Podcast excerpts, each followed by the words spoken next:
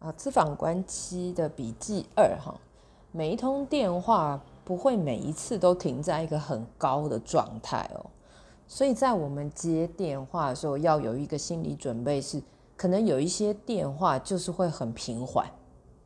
然后来电者自己要从那个跟你的这个关系里面回到他真实的生活哈，所以那个。电话的整体感受没有那么高哈，或者说那么正向，或者说我在说的夸张一点，就是那么热血鸡血哈，那个是很 OK 的，因为电话就是有各种各样的形式哈，不一定说我们一定要追求，就是在最后一定要一个很正向的结尾哈，不一定哦，反而是让来电者很真实的回到说，哦，是这通电话就是这样哦，这也是我生活中。